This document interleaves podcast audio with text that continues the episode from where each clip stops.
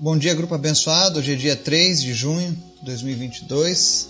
Estamos aqui mais uma vez juntos no nosso estudo da palavra do Senhor. Hoje, com um pesar no coração, porque a nossa irmã Edi, ela partiu ontem. O Senhor a chamou, né? E o nosso coração fica apertado, a gente fica triste, porque estávamos já praticamente dois anos em contato através do grupo, compartilhando a palavra de Deus com ela e orando juntos e cada vez que isso acontece não há como você não não sentir isso. Mas de toda maneira eu sei que a palavra do Senhor foi enviada. Eu sei que ela ouviu a palavra do Senhor. Eu sei que ela refletiu em cima de tudo aquilo que Deus tinha para a vida dela. Então eu descanso no Senhor. E queria pedir para vocês do grupo que estivessem orando pela família dela, para que Deus viesse confortar, consolar essa família nesse momento de, de dor, que é a dor da despedida. E que Deus continue falando com os familiares dela, com aqueles que ficam. Que eles possam encontrar salvação em Cristo também. Então esteja orando por esse propósito, amém? Vamos orar? Pai, muito obrigado, Pai, por mais um dia de vida, pela tua graça, por tudo que o Senhor tem feito nas nossas vidas, Pai. Obrigado por este privilégio que nós temos de te buscar todos os dias. Obrigado pelo fôlego de vida. Que nós possamos usar a nossa vida, Deus, para engrandecer e exaltar o teu nome. Que a nossa vida não seja uma vida sem propósito, mas seja pautada nos teus caminhos, em te agradar, Pai. Quero te apresentar as pessoas que nos ouvem, as pessoas do nosso grupo, e pedir, Senhor, que o teu Espírito Santo fale com cada uma delas, conforte o coração, console, traga cura, traga restauração, traga libertação e especialmente, Senhor, traga salvação, Pai. Que nenhuma pessoa, Deus, deste grupo parta sem a tua salvação, Pai. Mas que todos tenhamos a certeza absoluta em Ti, Jesus, de que nossas almas estão guardadas em Tuas mãos. E de que as nossas despedidas não serão um adeus, mas um até breve, porque eu creio, Deus, que um dia nos encontraremos novamente na eternidade. E lá não haverá mais pranto, lá não haverá mais dor, lá não haverá mais morte. Obrigado, Jesus, por essa promessa. Obrigado por este prêmio que o Senhor concede àqueles que andam contigo, Pai. Muito obrigado, Jesus. Visita os enfermos nessa manhã trazendo cura, Pai. Em especial, cura aqueles que lutam contra a depressão. Eu te apresento a vida do meu tio Wilson Vargas. Nós repreendemos desde já todo espírito de depressão, toda quebra de autoridade que ele tem vivido, tudo aquilo, meu Deus, que não provém do Senhor na vida dele, que o Senhor esteja repreendendo e tirando agora no nome de Jesus, Pai. Nós oramos agora, Deus, para que toda dependência química de remédios, seja quebrada agora em nome de Jesus, Pai. Que ele venha se recuperar, ó Pai, dessa depressão. Não importa se a causa é física ou espiritual ou emocional. O que importa é que nós servimos a um Deus que pode todas as coisas, Pai. E nós invocamos o Teu nome agora, Deus, sobre a vida dele. E sobre a vida de cada pessoa, Deus, que nesse momento luta contra a depressão. Visita essas pessoas agora, Pai. E em nome de Jesus, Pai, nós repreendemos agora todo espírito de depressão e declaramos a tua cura no nome de Jesus. Visita também a família da, da Edi e cuida deles, Pai, nesse momento de dor, de tristeza, de despedida. Que eles possam encontrar alento em Ti, Jesus. Que eles possam refugiar-se na Tua sombra, Jesus, nesse momento. E que eles sintam-se acolhidos pela Tua presença, Pai. Em nome de Jesus. Também quero te pedir, Pai, abençoa a nossa nação, abençoa, Deus, a juventude, as nossas crianças e nos dá sabedoria para conduzi-los, Pai. Abençoa cada um de nós, Pai, nesse dia e fala conosco através da tua palavra. Em nome de Jesus. Amém. Hoje a gente traz uma reflexão. E a pergunta que eu faço para você é: quando as coisas estão ruindo na sua vida, para onde você corre em busca de socorro? Para onde você vai? Onde é que é o teu refúgio? Em quem você tem colocado a tua confiança?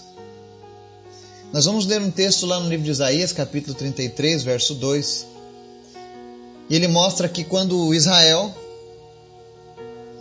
e vale a gente lembrar que povo de Israel, por muitas vezes ao longo da história, foi um povo teimoso, desobediente, que desagradava o seu Criador. Mas nos momentos de dificuldades, eles sabiam a quem recorrer. Eles sabiam de quem tinha o poder para fazer a diferença na vida deles. E o texto do profeta diz o seguinte: Senhor, tem misericórdia de nós, pois em ti esperamos. Sê tu a nossa força cada manhã, nossa salvação na hora do perigo. Amém? Você vê que o povo de Israel, por mais que eles fossem rebeldes, eles sabiam que no fim, quem poderia fazer algo por eles era Deus. E eles sabiam que aqueles que esperam no Senhor alcançavam misericórdia. Então eles dizem, eles dizem: Senhor, tem misericórdia de nós, pois em Ti esperamos. Quando você espera no Senhor, você pode ter certeza que você alcança a misericórdia do Senhor. E eles reivindicavam isso, aqueles que estavam em busca do Senhor. Eu sei que nós temos buscado Deus, nós temos tentado buscar a Deus todos os dias das nossas vidas porque nós esperamos nele. Então, se você está passando por um momento de luta, de dificuldade, clame a misericórdia do Senhor, faça como Israel. Eles sabiam em quem eles esperavam. Eu vi agora, por exemplo, no mês passado, as pessoas fizeram uma campanha contra a depressão. E aí você ia em várias empresas, uma fitinha, um lacinho amarelo Mas a verdade é que esse lacinho não vai resolver o problema. Só quem tem depressão sabe a dificuldade que é levantar todos os dias. Para a pessoa que sofre depressão é uma luta se levantar da própria cama. Porque ela, ela está fraca, ela está debilitada, sua alma está arrasada. Independente se a tua depressão é um problema hereditário, físico, emocional ou espiritual, porque o inimigo também atua nessa área. Mas independente do que você está passando, qual seja a origem do, da tua luta, não adianta nada a gente apenas ficar colocando fitinha. Nós precisamos orar e precisamos agir e aqui na parte B desse versículo ele diz assim: "Se tu a nossa força cada manhã". Nós precisamos aprender a depender do Senhor. Portanto, clame ao Senhor para que Ele seja a tua força, para que você possa levantar no, amanhã, para que você tenha forças para resolver aquilo que você precisa resolver. Porque a palavra do Senhor diz que Ele é fiel. Se você pedir ao Senhor, com certeza, Ele não vai ignorar o teu pedido. Então, clame ao Senhor. Você que tem se sentido fraco, você que não tem mais forças para continuar a tua jornada. Eu quero dizer para você hoje, nessa manhã, Deus tem um plano e tem um propósito a realizar na sua vida. E Ele não medirá esforços se você estiver de acordo em cumprir a vontade do Senhor. Então clame a Ele, peça para Ele ser a tua força. E eu tenho certeza que amanhã nós teremos testemunhos de pessoas que já faziam meses que não conseguiam nem ao menos ter ânimo para se levantar da cama e vão levantar de maneira diferente. Porque a palavra do Senhor é viva e eficaz. E o, e o profeta ele encerra esse, esse versículo 2 dizendo: nossa salvação na hora do perigo.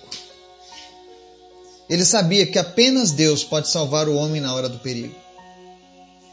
Eu sei que hoje existe um costume, pessoas clamam a diversas entidades, pessoas, homens e mulheres que andaram com Deus. Mas só quem pode nos salvar na hora do perigo é o próprio Deus. Somente Ele tem esse poder. A palavra de Deus deixa claro que os mortos não têm mais acesso a este mundo. Não importa se eram mortos que, que fizeram grandes coisas em nome de Deus ou não. Vale a gente lembrar que Moisés, Abraão, Isaac, Jacó, Davi, todas essas pessoas já existiam, já tinham passado pela terra. E você jamais vai ver um judeu clamando a Jacó para salvar ele ou para livrar ele. Você não vai ver um judeu na Bíblia, no Antigo Testamento, clamando a Josué ou a Daniel ou a Isaías, ou a qualquer um dos grandes profetas, ou dos pequenos profetas, ou dos juízes, ou dos patriarcas, porque eles entendiam que, por mais abençoados que essas pessoas fossem, apenas Deus tem o poder de salvar o homem na hora da angústia, na hora do perigo. Isso faz parte da nossa intimidade com Deus, poder confiar nele nessas horas. Então você que que ainda não experimentou essa confiança em Deus, se entregue para Jesus. E viva aquilo que o Senhor tem preparado para a tua vida. Afinal, Ele é a nossa salvação na hora do perigo. Você pode invocar o nome do Senhor a qualquer momento da sua vida. Eu tenho certeza que Ele te ouvirá. Porque Ele é bom, Ele é misericordioso. Ele tem misericórdia naqueles que esperam nele. Que o Espírito Santo de Deus possa fortalecer as nossas vidas, possa nos dar mais confiança na Sua palavra e que nós possamos cumprir tudo aquilo que Deus tem preparado para as nossas vidas. Em nome de Jesus. Amém.